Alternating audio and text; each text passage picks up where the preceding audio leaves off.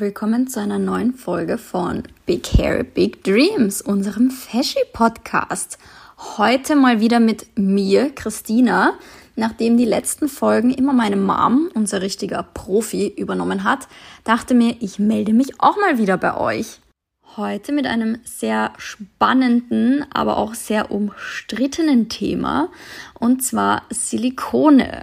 Silikone haben einen sehr, sehr negativen Ruf und das äh, liegt ganz und allein am Marketing, das viele Konzerne die letzten Jahre hinüber betrieben haben, dem Negativmarketing, um irgendwie ihr Produkt spannender zu gestalten, indem sie silikonfrei draufschreiben etc.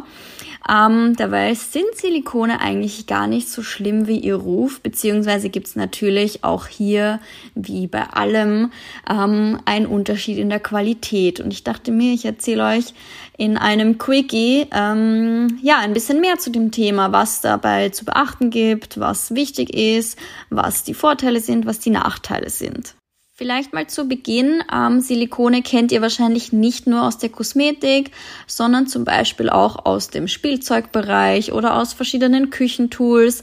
Silikone können unterschiedliche Zustände haben, nämlich fest, flüssig, zähflüssig, sowas in der Art. Zum Beispiel Kinderspielzeug gibt's oft mal aus Silikon. Dann aber eben wie in der Kosmetik ist es flüssig und so hat's unterschiedliche ähm, Zustände, aber was Silikone immer gemeinsam haben, ist, äh, dass sie wasserabstoßend sind. Vielleicht gleich mal zu Beginn auch. Ähm, Silikone sind nicht gesundheitsschädlich. Also das möchte ich schon mal vorwegnehmen. Und je nach Anwendungsgebiet können Silikone wie Öle sein, wie Harz oder äh, es lässt sich auch nach Kautschuk einteilen. Die Anwendungsgebiete sind, wie gesagt, ganz unterschiedlich. In der Medizin und in der Kosmetik werden Silikonöle oft als Bestandteil von Hautschutzsalben verwendet, generell, von, generell als Grundlage in einer Salbe. In der Haircare, wie bei uns zum Beispiel, verbessert es die Kennbarkeit und macht das Haar glanzvoller.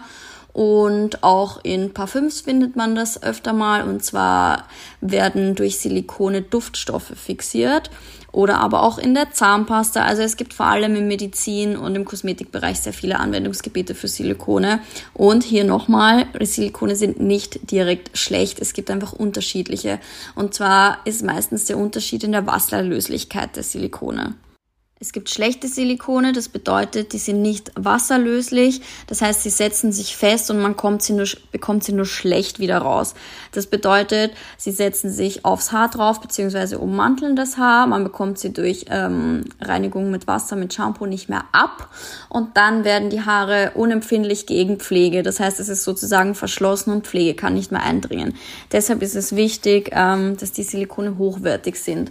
Und zum Beispiel haben wir in unseren Shampoo Shampoos keine Silikone und auch in unserem Conditioner keine Silikone.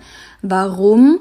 Also wie ich gerade erklärt habe, wenn schon im Shampoo ein Silikon ist, dann fühlen sich die Haare zwar zum Beispiel direkt nach dem Shampoonieren schon schön weich an, aber die Pflege kann nicht mehr eindringen. Deshalb ist im Shampoo bei uns und auch im Conditioner kein Silikon enthalten. Das heißt, wenn ihr ein günstiges Shampoo benutzt oder einen günstigen Conditioner und danach sind eure Haare schon wahnsinnig weich und glanzvoll, bedeutet das, dass da schon, dass da schon Silikone drin sind und deshalb eine Pflege, die danach reinkommt, nicht mehr wirk wirkungsvoll ist, weil sie einfach nicht mehr ins Haar eindringen kann, weil das Haar bereits ummantelt ist von einem Silikon. Allerdings, wie ich gesagt habe, haben Silikone eben auch den Vorteil, dass sie Haut und Haare schützen. Also vor allem jetzt im Thema Haarbereich. Es macht, es, also es legt sich in die offenen Stellen der Haarstruktur. Es macht die Haare geschmeidiger, glanzvoller und robuster gegen äußerliche Einwirkungen. Das ist halt der Vorteil, den ein Silikon hat. Aber wichtig ist, dass er erst in einem Pflegeprodukt dann zur Anwendung kommt, da sonst das Haar, wie ich gesagt habe, zu sehr ummantelt ist. Was so ein bisschen ein Gerücht ist, ist, dass man die Haare schlechter färben kann etc., wenn ähm, man Pflegeprodukt benutzt, wo Silikone drin sind, weil so stark sind Silikone nicht, dass sie gegen die Behandlung mit einem mit einem chemischen mit einer chemischen Koloration äh, beständig bleiben würden. Also das stimmt nicht. Zusammenfassend können wir also sagen, Silikone in Shampoos oder im Conditioner sind nicht so gut. Allerdings sind Silikone in Pflegeprodukten oder auch in Stylingprodukten gut, denn sie schützen die Haare, sie schützen die Haarlängen und die Haarspitzen und sie machen die Haare einfach schön geschmeidig und man kann sie wunderbar kämmen. Sie sind gepflegt und sind nicht so anfällig für Haarbruch.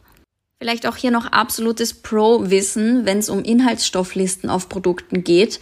Desto weiter hinten ein Inhaltsstoff steht, desto niedriger ist die Konzentration dieses Inhaltsstoffs. Als Beispiel hier unser Smooth Shine Macadamia Haaröl. Es ist ein Mega-Produkt und hier ist ein Silikon enthalten. Ihr könnt euch die Inhaltsstoffliste anschauen. Ähm, es ist der letzte Inhaltsstoff, den ihr lesen könnt. Das ist Trisiloxane. Vielleicht hier auch noch ein Tipp. Ähm, Silikone enden meistens auf Kone oder Xane. So erkennt ihr das und ihr merkt bei der Anwendung, ob es ein gutes oder ein schlechtes Silikon ist. Bei einigen Produkten, zum Beispiel bei unserem Haaröl, wenn ihr das auftragt oder in den Händen verteilt, ihr merkt, wie seidig und ergiebig das ist. Das bedeutet, da sind gute, feine Moleküle Silikone drinnen. Wenn das jetzt ein bisschen so klebriger, dickflüssiger wäre, dann wäre das schon ein bisschen anders. Das heißt, so könnt ihr das erkennen. Ja, und wenn ihr das Gefühl habt, ihr habt irgendwie ein Produkt benutzt oder über einen langen Zeitraum ein Produkt benutzt, ein Styling-Produkt, ein Shampoo, whatever, wo schwerere Silikone mit drin waren und eure Haare fühlen sich immer recht schwer und schmierig an, dann empfiehlt sich ein tiefenreinigendes Shampoo zu nutzen. Bei uns wäre das zum Beispiel unser Volumen-Shampoo oder auch unser Grow Strong Shampoo. Und dann ähm, schaut mal, ob ihr da einen Unterschied merkt. Also was lernen wir daraus? Silikone sind nicht immer schlecht. Spannend ist nur, in welchem Produkt sie sind und in welcher Konzentration und wie es aufgebaut ist. Ich hoffe, euch hat unser kleiner Deep Dive in die Welt der Silikone gefallen und ihr konntet was lernen. Ähm, ich fand es auf jeden Fall sehr spannend, mich auch ein bisschen mehr in das Thema reinzufuchsen. Wie gesagt, eigentlich ist der Pro ja die Mom bei uns. Aber auch mir macht es Spaß, da mich mit den ja, Einzelheiten auch mal zu beschäftigen, Inhaltsstoffen etc.